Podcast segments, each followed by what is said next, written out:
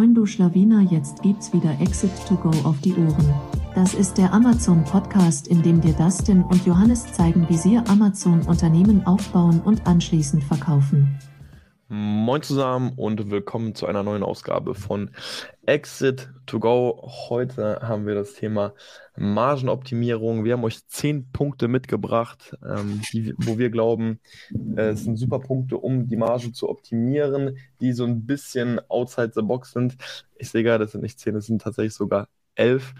ähm, wie kam diese Folge überhaupt zustande? Das will ich noch ganz kurz erklären. Wir haben, vielleicht äh, hörst du das gerade und äh, hast uns auch eine Mail geschrieben. Wir haben eine äh, Mail an euch verschickt, an alle Zuhörer, die irgendwann mal äh, ein Template von uns runtergeladen haben. Also deswegen hatten wir eure Mail und haben gefragt, hey, äh, was sind denn gerade so Stellschrauben äh, oder worüber hättet ihr Bock, uns mal zuzuhören? Und da kam tatsächlich das Thema Margenoptimierung paar Mal vor und deswegen haben wir uns dazu entschlossen, hier das Thema einmal anzugehen. Das war so ein bisschen tricky für, für uns, weil wir wollten nicht so super basic Stuff nehmen, aber wir wollten jetzt auch nicht zu, ich sag mal, outside the box denken, also etwas, was einfach wirklich noch für jeden greifbar ist, was höchstwahrscheinlich fast jeden Seller betrifft.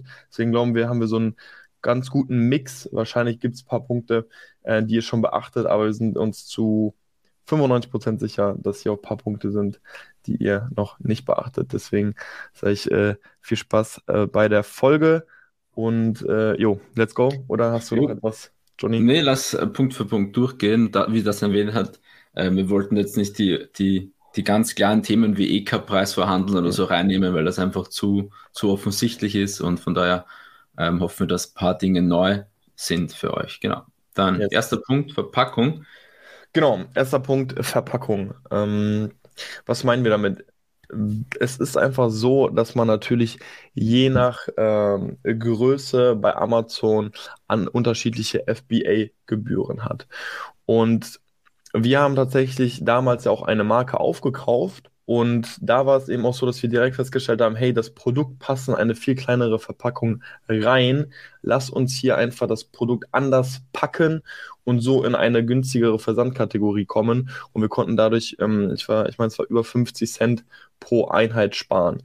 Und das sehe ich auch immer wieder, wenn ich einfach auch Produkte bei Amazon bestelle, dass ich denke, wow, das ist ja eine recht große Verpackung für das Produkt oder das Produkt hätte auch anders einfach verpackt werden können. Gerade wenn das Produkt aus mehreren einzelnen Teilen besteht, kann man einfach versuchen, hey, kann ich das irgendwie doch ein bisschen komprimierter zusammenpacken, so dass ich einfach in eine möglichst günstige Versandkategorie komme. Also was wir hier immer machen, immer wenn ich ein Sample bekomme, äh, und wir im Grunde dann auch wissen, wir bestellen auf jeden Fall das Produkt, sage ich direkt, was ist mein Wunsch, in welche, was die Wunschabmaße sind. Und dann frage ich immer, können wir in diese Abmaße, in diese Kategorie reinkommen? Das heißt, das Produkt liegt hier, ich habe wirklich lineal äh, bei mir liegen und gucke einfach, ey, was ist denn hier gerade eine, eine Größe, wo wir gerade noch so reinkommen würden. Ähm, nebenbei ist immer die Versandkategorie oder die Kosten für die Versandkarte, Versandgebühren von Amazon ähm, nebenbei offen. Und dann kann man das eben direkt vergleichen. Genau, das ist Punkt 1. Also schaut euch einfach mal alle eure Produkte an. Komme ich vielleicht mit irgendeinem Produkt in eine andere Versandkategorie, auch wenn ich dann das, die Verpackung anpassen muss. Auf Dauer lohnt sich das auf jeden Fall. Genau, das kann auch die, die Verpackungsart irgendwie sein. Vielleicht gibt es irgendwie eine andere kreative Verpackungsart, eine Rolle oder ein anderer Karton oder sonstiges. Ja. Ähm, ähm, äh, spann, spannender Punkt vielleicht noch ganz kurz hierzu. Ich hatte mal tatsächlich ein Produkt, das war noch von der alten Marke. Ähm, das wäre per se unprofitabel gewesen, weil ich, äh, weil das Produkt so groß war, dass ich in die äh, Kategorie Übergröße gekommen bin. Und das war dann tatsächlich ein ziemlich großer Sprung. Ich meine, über zwei Euro direkt. Und das hat es dann ein bisschen unprofitabel gemacht. Also jetzt nicht komplett, aber das war schon auf jeden Fall weit unter 15% Marge. Und habe dann gesagt, ey, können wir das Produkt einfach kürzen? Und wir haben das Produkt dann extra angepasst damit es ähm, in eine kleinere Versandkategorie passt. Also vielleicht sogar so denken, ist es vielleicht auch mhm. unnötig lang, das Produkt, kann das irgendwie kleiner gemacht werden. Ihr profitiert natürlich oder dann auch in der Logistik. Oder sowas, ja. ja. Weil meistens kriegt ihr dann natürlich auch mehr äh, Einheiten in den Masterkarton rein. Masterkarton hat auch Einsendungen pro Masterkarton zu Amazon FBA. Höchstwahrscheinlich sind die Logistikgebühren dann noch günstiger. Das heißt, eigentlich profitiert man dann eben an mehreren Stellen, aber gerade bei den FBA-Gebühren kommt es besonders zu tragen. Yes, genau. Punkt 1. Dann Punkt 2 haben wir Multipacks. Damit meinen wir, tracke regelmäßig, wie oft dein Artikel von einer Person gekauft wird. Das heißt, wenn, wenn, wenn jetzt eine Person zwei Artikel, also zwei, zweimal denselben Artikel bei dir bestellt, dann musst du ja indirekt zweimal ähm, Gebühren bezahlen, also Versandgebühren an Amazon. Und deshalb ist es, macht es Sinn, ab einer bestimmten, also wenn, wenn du merkst, es wird regelmäßig einfach zwei Einheiten oder drei Einheiten von deinem, von deiner SQ bestellt, dann macht es Sinn, eine Variante Multipack anzubieten, wo einfach zwei Einheiten in einer Verpackung schon drinnen sind. Das macht aber auch nur, ich meine, ich meine, du, wir bei, bei der alten Marke haben sie auch gemacht. Ich weiß gar nicht, was da ausschlaggebend war, ab wann, weil wenn du, wenn jetzt nur alle 20 Einheiten Doppelpack gekauft wird, dann ist es vielleicht auch zu viel Aufwand, die extra Variante zu erstellen, weil du sie auch hm, eine eigene Verpackung und so geben musst. Ähm, Gibt es irgendwie, hast du da damals eigentlich eine Benchmark gehabt, wo, wo Boah, ich, ich hatte auf jeden Fall keine Benchmark, aber es war tatsächlich sehr auffällig. Also es war wirklich mhm. extrem auffällig. Es war ja auch teilweise so, dass dann die Multipacks öfters dann am Ende gekauft wurden als die Einzelpacks. Ähm, also es war schon wirklich sehr auffällig. Deswegen, wir tracken das ja einfach. Ich denke, ab, ja. ab jeder, boah, um jetzt mal eine Zahl in den Raum zu stellen, 1,1 1,2, 1,3 1,3 Einheiten okay. pro Bestellung, dann ja. würde ich zumindest mal drüber nachdenken. nachdenken. Darunter macht's, ja, darunter macht's keinen Sinn. Wie John schon gesagt ja. hat, ihr müsst letztendlich eine neue Verpackung designen, ihr müsst wahrscheinlich die Bilder ein bisschen anpassen, sind auch alles Kosten. Auf lange Sicht kommt das berühmt, bestimmt zum Tragen. Berücksichtigt aber auch, das ist ein wichtiger Punkt, ihr könnt höchstwahrscheinlich die Multipacks ja günstiger anbieten. Das heißt, höchstwahrscheinlich, wenn ihr jetzt schon auf 1,3, 1,4 seid, dass ihr dann ein Multipack anbietet, was sogar günstiger ist, geht es wahrscheinlich nochmal höher. Mm, stimmt, weil du den VK geringer ja. hast. Ne? Genau. Ja. Aber auf jeden Fall ein guter Punkt. Und äh, das war auch ein Grund, warum ein, ein altes Produkt äh, tatsächlich dann sehr profitabel wurde später. Also weil dieses Multipack war, wurde deutlich häufiger gekauft. Ähm, Versandkosten fast, waren fast nahezu gleich, glaube ich sogar. Wir sind in die gleiche Kategorie gekommen ähm, und haben natürlich so, ich glaube, irgendwie knapp 2 Euro pro ähm, Einheit ähm, mehr, äh, mehr Gewinn gehabt, was auf lange ja. Sicht dann eben schon eben was ausgemacht hat. Ja. Genau, man kann es auch easy tracken, einfach Einheiten pro Bestellung ausrechnen ja. und wir schauen sich ja wöchentlich an, ob irgendwas aufpoppt oder auf Monatsbasis und wenn das jetzt über 1,3 ist oder 1,4, ähm, dann kann man sich aber, glaube ich, näher Gedanken machen. Ja, bei uns tatsächlich gerade bei über 11, 12 SKUs, die wir gerade haben, äh, nirgendwo der Fall. Ja. Genau, 1,001 oder so. Also da bestellt ja. fast niemand zwei Einheiten von demselben. Ja. Schade. Schade. Schade eigentlich. Äh, nächster Punkt. Äh, increase äh, Price, also erhöhe den Preis. Hier kann man natürlich sagen, natürlich, äh, hey, klar, wenn ich den Preis jetzt erhöhe, dann habe ich mehr Marge. Ja, das Ding ist, also ich glaube, den Punkt machen sich viele Seller gar nicht mehr bewusst. Ich habe das Gefühl, also wir sehen, man kann ja auch den Verlauf sehen, wie sich ein Preis verändert hat. Und wenn man sich die, mal die ganzen klassischen Private Label Seller anschauen, wie wir es ja auch sind und wir es auch lange gemacht haben, hat man ganz häufig dieses Phänomen, dass man gerade zu Beginn irgendwie einen etwas niedrigeren Preis hat und dann geht man irgendwann hoch, aber irgendwann erreicht man einen Punkt und dann testet man einfach gar nicht mehr. Und das haben wir auch ganz lange so gemacht. Und ähm, also dann kommt dieses bisschen so Set and Forget. Ich bin jetzt auf meiner Marge ähm, und läuft alles gut. Man kann aber durchaus einfach mal mehr den Preis testen. Ein Zitat äh, von Price Loop, ähm, die haben mal gesagt, dass nur 3% der Amazon FBA-Seller, also der klassischen Private Label-Seller, ihren optimalen Preis haben. Und das ist äh, schon eine krasse Aussage. Ähm, wie die auf diese Daten kommen, weiß ich nicht, aber es zeigt auf jeden Fall, dass da Need ist und ähm, das glaube ich tatsächlich auch. Also wir haben es ja auch einfach bei uns gesehen. Wir haben lange den Preis einfach gleich gehalten, ähm, bis wir einfach hier und da dieses Phänomen hatten, ah shit, bald out of stock, Preis angehoben, hat sich immer noch super verkauft und so haben wir einfach neue Preise auch für unsere Produkte herausgefunden. Ähm, also gerade wenn man in einem Markt ist, wo man gar nicht so viele Konkurrenten hat, mit denen man sich direkt vergleicht, weil das Produkt einfach auch irgendwo anders ist, lohnt es sich umso mehr, solche Punkte mal auszuprobieren. Klar, Amazon ist auf jeden Fall ein sehr kompetitiver Bereich, was auch den Preis angeht, aber ähm, zumindest das Ganze mal testen, ähm, glauben, dass da noch viel Potenzial ist. Genau, testen ist da, glaube ich, ganz wichtig, weil ich glaube, Preis ist jetzt nicht, was du einmal gesetzt hast und dann bleibt es für immer, sondern ja. eigentlich sta auch stark vom Wettbewerb abhängig ähm, oder wenn du geringe Mengen hast, dann den Preis erhöhen. Also mit dem Preis solltest du so oder so immer ein bisschen spielen und ähm, versuchen, was auch möglich ist. Ja. Dann Sperrgut. Ähm, das betrifft wahrscheinlich jetzt gar nicht so viele, aber letztendlich geht es darum, wenn du ähm, Sperrgüter hast oder einfach Artikel in Übergröße, dass du das Ganze nicht über Amazon FBA verschicken lässt, sondern einfach über FBM machst. Ähm, ist wahrscheinlich eh offensichtlich oder ist viel, vielen wahrscheinlich bewusst. Wir haben es hier trotzdem noch mal als Punkt genommen.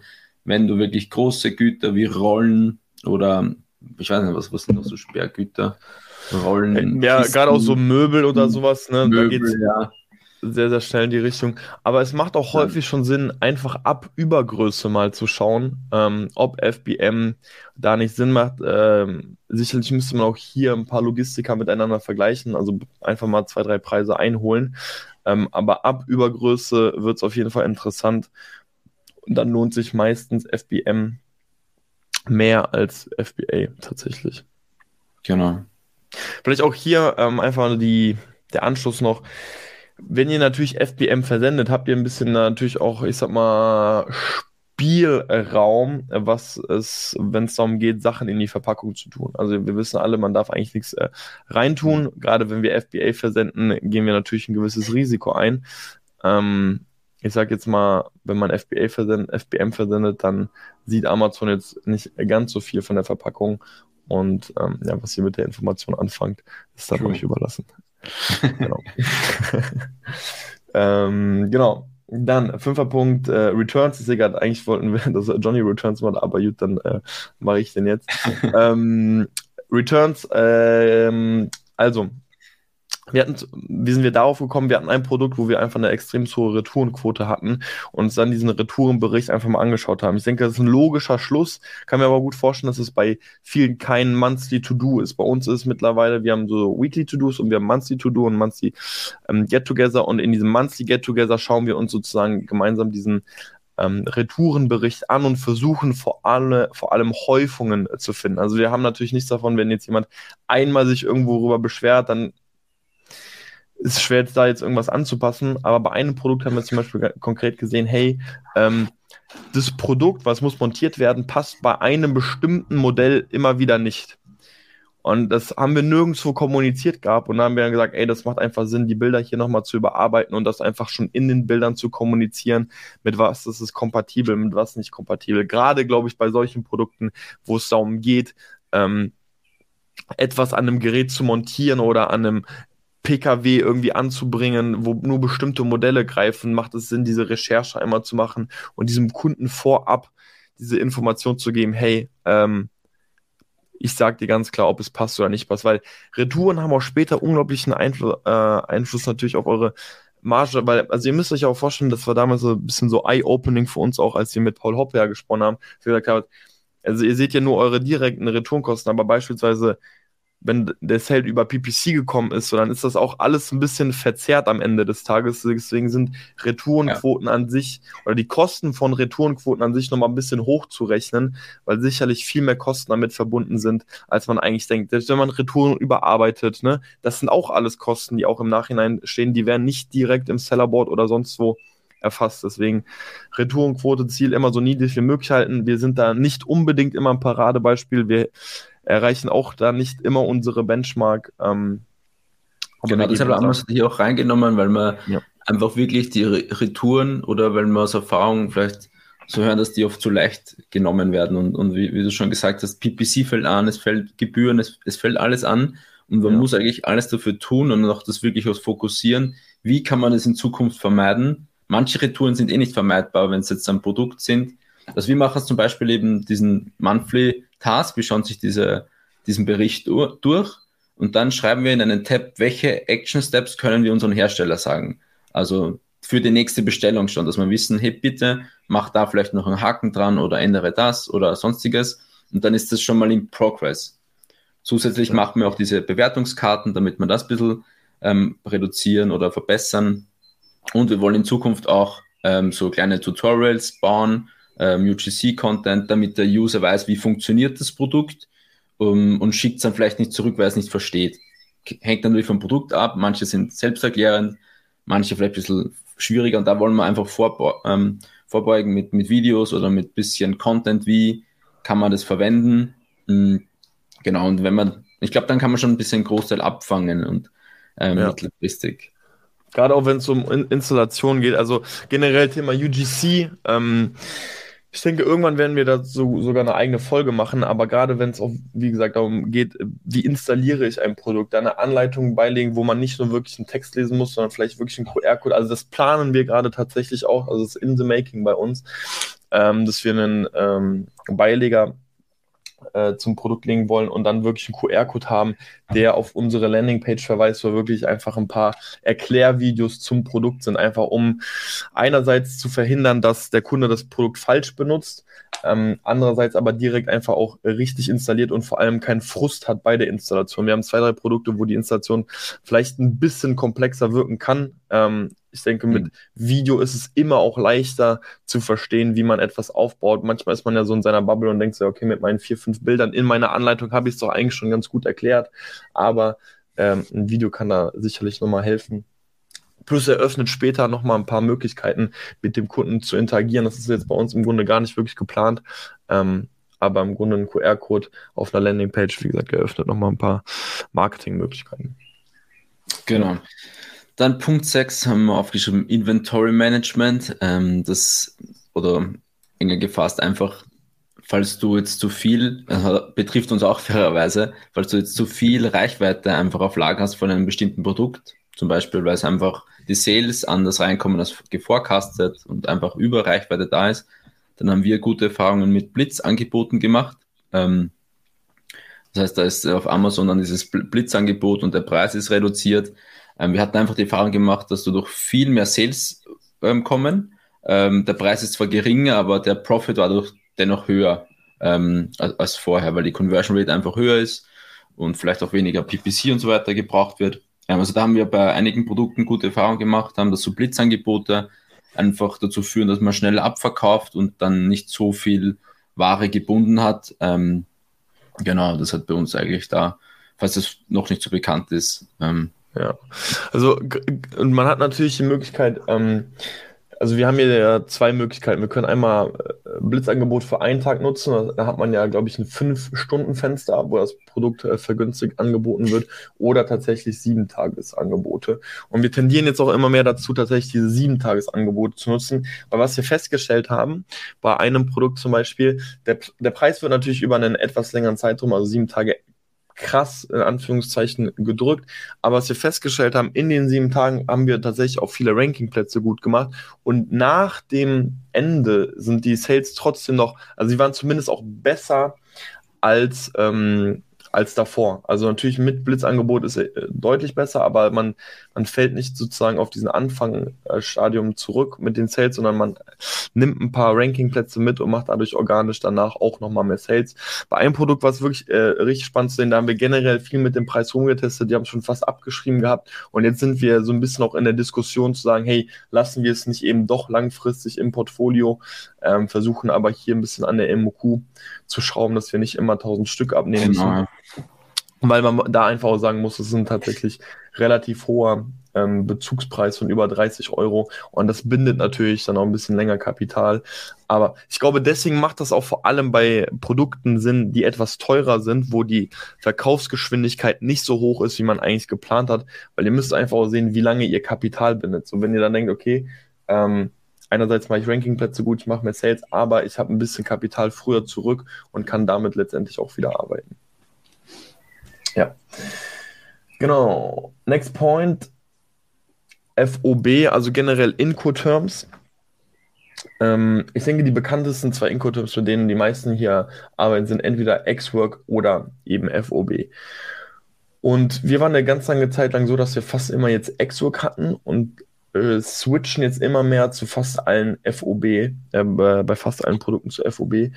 Hat natürlich ein bisschen ähm, logistischen äh, Vorteil für uns. Also der, unser Supplier oder Sourcing Agent hat sozusagen auch einfach einen Arbeitsschritt mehr, wo wir einfach, wir sind deutlich entspannter, wenn wir nur bis zum Hafen liefern müssen und dann geht es quasi aufs Schiff.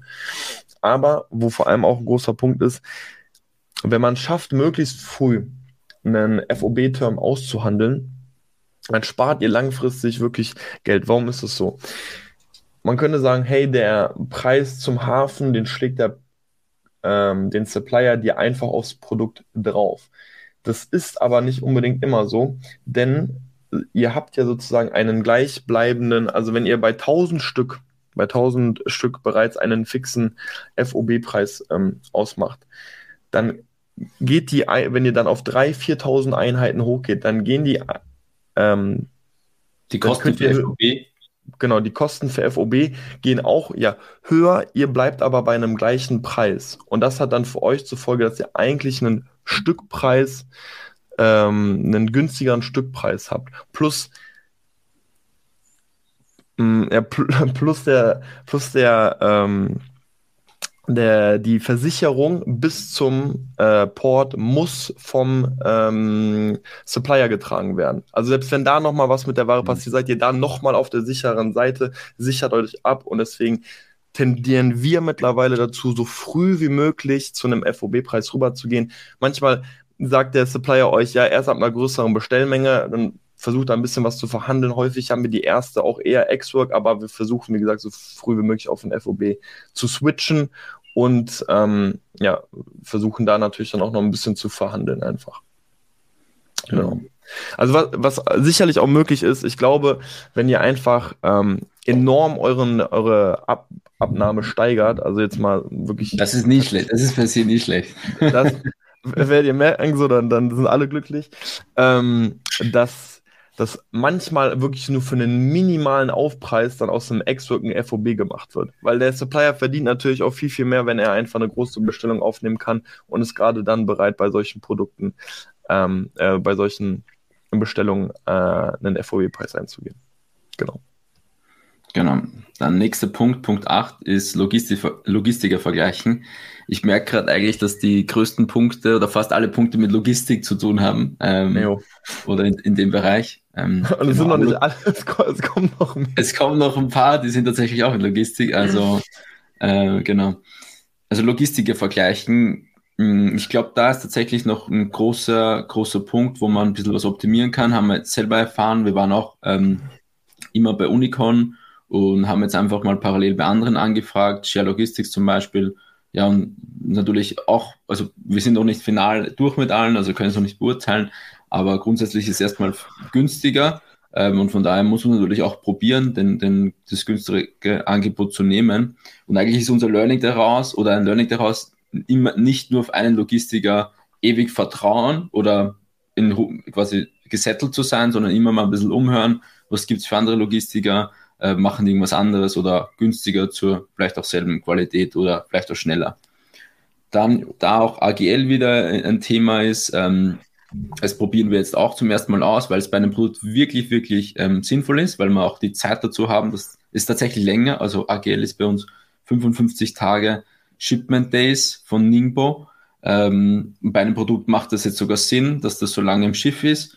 Und also immer wieder AGL ähm, gerne mal ähm, probieren. Ähm, wir haben dazu ja auch einen eigenen Podcast gemacht, wie man das Ganze aufsetzt. Ist jetzt auch nicht so super komplex, wie es vielleicht irgendwo erzählt wurde oder so. Kann man in ein, zwei Stunden eigentlich ein aufsetzen. Ja. Also Learning, Logistiker vergleichen, bisschen umhören wieder und ja. Wir machen es jetzt glaub, nicht so, ganz kurz, äh, wir ja. machen jetzt nicht für jedes Shipment drei Angebote oder so. Das ist, glaube ich, ein bisschen zu viel Aufwand, ähm, für jedes Shipment mehrere Angebote reinzuholen, aber immer mal, äh, mal dort fragen, da fragen, ein Shipment dort machen, da ein Shipment machen, ähm, dass man da vielleicht immer zu, zu einem relativ fairen Preis ein, ein Angebot bekommt. Ja, ich wollte nur sagen, also AGL vor allem dann spannend, wenn ihr auch etwas größere Produkte habt. Warum? Weil ja. bei AGL habt ihr noch den spannenden Punkt, dass ihr im Grunde keine Einsendungskosten zu Amazon habt. Also ansonsten, wenn ihr jetzt beispielsweise per Unicon importiert, und wir sind auch weiterhin Kunde bei Unicon, so ist es nicht, ne? Aber Unicon gibt uns mal bitte die besten Preise, dann bleiben wir rum. ähm, wenn ihr jetzt nach, ähm, mit Unicon importiert, dann habt ihr eure Ware in Bremen oder Hamburg und dann müsst ihr natürlich noch zu Amazon senden. Und dann zahlt ihr pro Masterkarton ja noch 1,66 Euro, glaube ich. So. Wenn ihr jetzt mit AGL importiert, dann geht es ja direkt alles zu Amazon ins Lager. Ich glaube, das kann mittlerweile auch ähm, ausgewählt werden. Man kann, glaube ich, auch irgendwo Man in Rotterdam so auch direkt so. ins Lager. Ja. Ja. So, und du gehst direkt ins Lager und sparst dir die 1,66 Euro ähm, Anliefergebühr pro Masterkarton. Und wir haben ein Produkt, das ist so groß, da passen nur zwei Einheiten in einen Masterkarton. Also ansonsten überschreiten wir die äh, zulässige Größe. Und das ist natürlich enorm, weil es sind quasi eigentlich 80 Cent, die wir so aufschlagen müssen auf das Produkt, auf den EK-Preis eigentlich. Und das ist, das ist jetzt nicht wirklich wenig. Ähm, deswegen gerade bei größeren Produkten macht AGL Sinn. Wie gesagt, wir machen es jetzt auch zum ersten Mal. Ich glaube, wenn man es zum ersten Mal macht, so ein bisschen Puffer einplanen, das wäre auf jeden Fall schlau. Das hat bei uns alles ganz gut geklappt, deswegen sind wir auf jeden Fall gespannt, ähm, halten da euch aber auch auf dem Laufenden. Ich denke mal in irgendeiner Recap-Folge. Also alleine durch diese direkte Einsendung haben wir schon ein paar tausend Euro gespart, muss man Ja. sagen. Also nur durch diese direkte Einsendung zu Amazon, ein paar tausend Euro. Ähm, egal ob, also nur, egal ob jetzt AGL oder nicht, sondern einfach, weil es Ja. direkt war. Das ist Genau. schon, das ist schon eine Menge. Vielleicht noch ein Punkt. Ähm, mir war gar nicht bewusst, dass das möglich ist. Wir gehen das gerade auch noch nicht an, aber wir haben uns, wir haben uns das so ein bisschen notiert. Es ist tatsächlich möglich, auch direkt mit Reedereien zu kooperieren und mit denen zu importieren. Ähm, am Freitag, letzten Freitag mit einem gequatscht, der das tatsächlich macht. Der importiert auch ähm, über 90 Container im Jahr. Das heißt, da macht das natürlich auch einen äh, großen Einfluss. Dort ist Logistik nochmal ein größerer Hebel. Er meinte, er spart im Vergleich zu einem klassischen Logistiker bis zu 40 Prozent, aber wirklich in der Spitze eher so um die 30 Prozent. Hat dafür aber ein bisschen mehr oder schon deutlich mehr kommunikativen Aufwand. Also er muss mehr mit der Re Reederei im Kontakt sein ähm, und dort alles einfach managen. Ähm, aber um einfach mal eine Möglichkeit zu nennen, man könnte wirklich bei MSC sich ein Kundenportal, also ein Geschäftskonto anlegen oder auch anlegen lassen und dann einfach mal wirklich mit denen in Kontakt treten, ähm, wie das dann funktionieren würde, mit denen zu importieren. Macht sicherlich erst Sinn, wenn man eine gewisse Größe erreicht hat, also gewisse Größe im Sinne von Anzahl an Containern pro Jahr. Ich denke, es macht auch schon vor 90 Sinn. Ähm, um einen Benchmark zu geben, I don't know. Also ich denke mal so, ab 40, 50 Containern wird das sicherlich auch irgendwie interessant für uns, weil selbst wenn ich dafür eine Person anstellen würde, die das übernimmt, würde es sich am Ende des Tages ja trotzdem noch rentieren. Deswegen ein bisschen Zukunftsmusik für uns, aber wenn jetzt hier einer zuhört, der wirklich schon so viele Container importiert, eventuell spannend. Mir war gar nicht bewusst, dass dies überhaupt möglich ist. Genau. Das war Punkt 8. Jetzt Punkt 9. Lagergebühren. Und da ist Aufgrund tatsächlich. aktueller, aufgrund Genau. aktueller- Da ist nämlich tatsächlich Johnny drauf gekommen. Ich kann mir sehr gut vorstellen, dass viele, als, als wenn wir Unicorn hier die ganze Zeit bashen, ne? Naja, wir haben nur Logistik hier, nur Logistikoptimierung. ähm, aber ich kann mir gut vorstellen, dass viele bei euch ähm, bei Unicorn auch die Produkte erstmal zwischenlagern, äh, wie wir auch. Und Unicorn hat ja so ein bisschen ein besonderes Modell. Ich weiß nicht, ob es noch weitere Logistiker gibt. Ich weiß zum Beispiel nicht, wie es bei Share Logistik sein wird. Ähm, Das Aber ist, glaube ich, pro, Kubikmeter. pro Kubikmeter pro angefallenen Monat oder so, aber Okay. bisschen. Weil wir zahlen jetzt bei Unicorn pro Karton pro Monat eine Gebühr. Was ist das? 4 Cent pro Karton oder so? Ähm, 5 Cent, 5 Cent. 5 Cent, 5 Cent. 5 Cent pro Karton. Und Pro hier haben Tag, wir das das ist wirklich auf Tagesbasis abgerechnet. auf Tagesbasis. Und hier haben wir wieder das Phänomen, dass wenn wir wieder viele Kartons haben, oder wenig, viele Masterkartons ja vor allem, äh, dass so eine Zahl dann eben schnell mal ein bisschen die, die Stränge reißen kann. Und ähm, hier macht es dann Sinn, eben einfach mal zu vergleichen, hey, diese Kartonabrechnung macht einfach jetzt nicht mehr Sinn, weil wir so viele Kartons haben. Ähm, macht es vielleicht Sinn, direkt zu Amazon anzuliefern, weil dort die Lagergebühren dann am Ende des Tages günstiger für uns sind. Und das war auch tatsächlich der Fall. Also Johnny hat das mal ausgerechnet. Ich weiß nicht, hast du die Zahl noch im Kopf, wie viel wir jetzt dadurch sparen? Ja, in 500 Euro, 400 Euro im Monat was. 400 Euro. Also man muss, man muss auch fairerweise sagen, das ist ein Produkt, da haben wir ein bisschen zu viel bestellt oder wir hätten mit mehr ähm, Verkäufen gerechnet. Jetzt liegt das einfach super lang auf Lager Mhm. Ist super groß, also hat, ist, wie erwähnt, dieses Produkt, wo nur ein Stück in einen Karton reingeht. und das liegt jetzt dort quasi und verbrennt hat monatlich ein bisschen Geld. Und, und, und letztes Monat war es dann echt doch ein Brocken. Ich glaube, es waren nur 1000 Euro Lagergebühren für diese Produktgruppe. Ähm, dann haben wir überlegt, was macht man jetzt? Hat es tatsächlich mehr Sinn gemacht, ins Amazon FB-Lager zu schicken, ähm, weil dort nach Kubikmeter abgerechnet wird und es weniger Kubikmeter hat in Summe ähm, zumindest laut in der Theorie.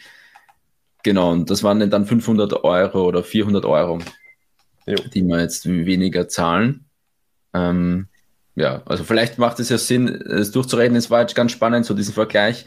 Äh, manche Produkte war es ja äh, rein rational besser, dass die bei Unicom bleiben, weil die ähm, mehr Kubikmeter hatten, aber weniger Kartons oder so.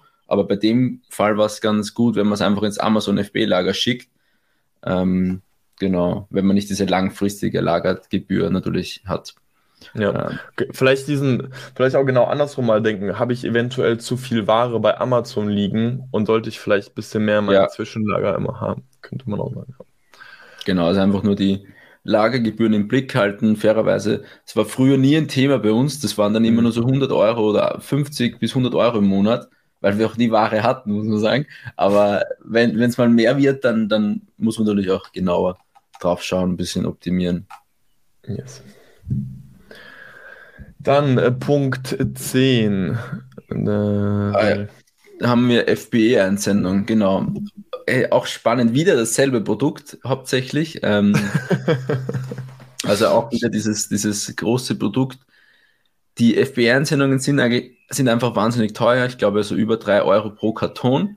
Ähm, und wenn, wenn du viele Kartons hast, ähm, beziehungsweise aus Stücke, dann macht es vielleicht Sinn, das ganz in Paletten einzusenden, ähm, weil es einfach günstiger ist. Ich glaube, du meintest 40 Prozent, 40 oder 50 Prozent günstiger. Genau, also wir, man muss zugeben, dieses Jahr haben wir noch keine Palettenanlieferung gemacht. Ähm, ich bin mir aber noch relativ sicher, dass das Angebot immer gilt. Amazon hat eine Kooperation mit Kühne und Nagel ähm, und da gibt es quasi ein paar Prozente gerade noch, wenn man eine Palettenanlieferung macht. Und das lohnt sich häufig, gerade wenn man eben große Produkte hat. Die Kunst ist hier, wenn, wenn man es hinbekommt, weil man ist dann wirklich mit Kühn und Nagel dann auch im Kontakt, hey, wann sollen wir das wo abholen? Ähm, die brauchen halt irgendwie Tauschpaletten, sonst berechnen die euch die Tauschpaletten. Äh, dann müsstet ihr einfach mal mit Kühn und Nagel in Kontakt sein, plus mit eurem Logistiker, dass es da einfach möglich ist, Tauschpaletten auszumachen, dass die einfach nicht berechnet werden, weil sonst habt ihr pro Palette, glaube ich, nochmal irgendwie 20 Euro oder so und das kann sich dann je nach Menge dann auch schnell summieren. War das nicht bei Lux auch so? Der hat, ähm, wo, wo der Logistiker da am Wochenende gekommen ist oder so? Oh, das weiß, das weiß ich gerade tatsächlich. Okay, na, egal. Genau. Okay. Aber also Palett, Palettenanlieferung, ja. möglich, also bedenken. Ja, weil du meintest gerade äh, 3 Euro irgendwas, also du zahlst für eine FBA-Einsendung pro Karton, ich meine, es sind 1,66 Euro pro Masterkarton, die du zahlst. Und ähm, je, je größer, also je, je größer dein Produkt einfach auch ist, umso mehr würde ich mal darüber nachdenken, eine Palettenanlieferung zu machen, weil wenn du viele, ähm, wenig Einheiten pro Masterkarton hast, umso schneller rentiert sich eine Palettenanlieferung. Und auch hier, ähm, ich selbst hatte immer so ein bisschen Respekt von der Palettenanlieferung, weil damals noch, als ich als Account Manager tätig war, gab es immer Probleme mit Palettenanlieferungen. Es hat nie einwandfrei funktioniert. Und jetzt haben wir ja vor, vor einem Jahr eine gemacht und das lief wirklich ohne Probleme. Kann gut sein, dass wir dieses Jahr auch noch eine machen. Dadurch, dass wir eben auch AGL bei größeren Produkten machen, ähm, könnte das eventuell auch wegfallen. Nichtsdestotrotz ähm, kann man wirklich ganz klar sagen, da muss man jetzt keinen großen, äh, ja, ich sag mal, Angst vor haben. Äh, das funktioniert alles. Genau. Ja. Äh, dann diese Gebühren weil ich, jo, ich meine, dass das 3 Euro war. Euro, ich, ich meine auch, es waren mal 3 Euro. Die sind irgendwann runtergegangen auf 1,66 Euro, aber du kannst gerne sonst mal schauen. Okay. Ähm, sonst, äh, Punkt 11, ey, es ist wirklich crazy, das ist uns gar nicht aufgefallen, aber auch wieder ein Logistikpunkt. Ey, wie viel Geld in der Logistik steckt wirklich? Ja. Ähm, und zwar Einheiten pro Masterkarton. Jetzt sind die 1,66 Euro gefallen oder 3 Euro. Was auch ist, auf jeden Fall zahlt ihr ja letztendlich pro Karton ähm, eine Anlieferung an Amazon, wenn ihr mit äh, DHL einsendet. Und äh, hier ist es einfach so, dass ihr einfach mal schauen könnt, hey, wie viele Einheiten passen denn in einen Masterkarton? Versucht das immer maximal auszureizen. Ähm, die Grenze, ich meine, liegt bei 63 Zentimeter in der längsten Seite. Das heißt, wir wollen maximal immer so 62 Zentimeter 61 Zentimeter, um auf der sicheren Seite sein, zu sein und maximal 22 Kilogramm. Wir gehen auch meistens so auf maximal 21 Kilogramm, um auch hier auf der sicheren Seite zu sein und reizen es einfach aus. Auch hier gerade bei dem Produkt, was wir aufgekauft haben, ähm, konnten wir extrem viel nochmal optimieren. Nicht, dass wir die Verpackung damals optimiert haben, sondern auch nochmal die Einheiten pro Masterkarton. Ähm, ihr müsst euch vorstellen, wir haben die Verpackung kleiner gemacht und sind von 20 Einheiten auf pro Masterkarton auf 40 Einheiten pro Masterkarton hochgegangen. Und auf lange Sicht spart ihr auch einfach hier Geld. Das heißt, versucht wirklich direkt mit eurem Supplier auszumachen, hey, wenn er die Masterkartons bestellt, weil das macht er ja für euch, schau bitte, dass ähm, du das maximal ausreizt, das heißt 62 mal 62 mal 62 Zentimeter, aber eben auch nicht mehr als 22 Kilogramm. Genau. Und das war Punkt 11. Genau, vielleicht da noch, äh, wir, wir haben, also ihr, ihr habt es rausgehört, es ist kein Werbungs- oder PPC-Optimierungstipp oder auch kein Tipp, wie kann man bei Fotos sparen oder Videos oder Steuerberater, sondern jetzt auch unser Erstaunen, es ist hauptsächlich Logistik, wo noch viel Optimierungsbedarf ähm, besteht und auch, auch, auch oft im Hintergrund gerät, weil es vielleicht auch unübersichtlich ist, es ist nicht oft, es ist sehr intransparent, das Ganze, muss man fairerweise sagen. Man muss sich oft tief einlesen, diese ganzen Themen und damit beschäftigen. Ähm, und deshalb ist es auch bei uns sehr gut. Bei uns ist da sehr viel ähm, Einsparungspotenzial ähm, neben den ganzen EK-Themen und, und, offensichtlichen Themen. Ähm, genau. Ja, also ganz genau, äh, die, die, die weiteren Punkte sind natürlich auch wichtig, ne? Also sowas wie EK und sowas, aber wir haben gesagt, ey, das ist auch teilweise manchmal so individuell, ist jetzt schwer jetzt hier einen Tipp zu geben, außer äh, habt den besten EK. Ähm, Deswegen, ich denke, das sind einfach jetzt so elf Punkte, die kann jeder mal überprüfen. Also von was für eine Verpackung habe ich bis hin zu wie viele Einheiten pro Masterkarton ähm, habe ich. So, da kann jeder sicherlich einfach mal Punkt für Punkt durchgehen und eventuell äh, das eine oder andere noch übernehmen. Yes. Genau, wenn ihr noch weitere paar Tipps habt oder so oder andere äh, Ideen zur Marschoptimierung, schreibt uns einfach gerne. Wir würden es dann noch nachreichen ähm, oder in der nächsten Recap-Folge ergänzen, wenn ein paar spannende Ideen sind, die, die jetzt vielleicht niemand am Schirm hat. Ähm, genau, schreibt uns da einfach gerne eine Mail, podcast at exit2go.io. Genau, und, und wie ihr seht, wirklich, also wenn ihr, wer schreibt, ähm, ihr denkt so, ey, das wäre mal eine spannende Folge. Wir sind auch super dankbar dafür, ähm, uns einfach teilweise auch selbst nochmal in Themen reinzudenken. Das heißt, wenn ihr wirklich Themenvorschläge habt, wenn ihr auch irgendwie Interessen im bestimmten Gebiet habt, dann haut uns einfach an. Ähm, E-Mail habt ihr ja und dann äh, gehen wir gerne in den Podcast-Folgen darauf ein. Top. Top. Dann würde ich sagen, äh, viel Spaß äh, mit äh, den äh, Tipps, viel Spaß beim Umsetzen und ich äh, sage vielen Dank fürs Zuhören und bis zur nächsten Folge. Ciao, ciao. Bis zur nächsten Folge. Ciao, ciao.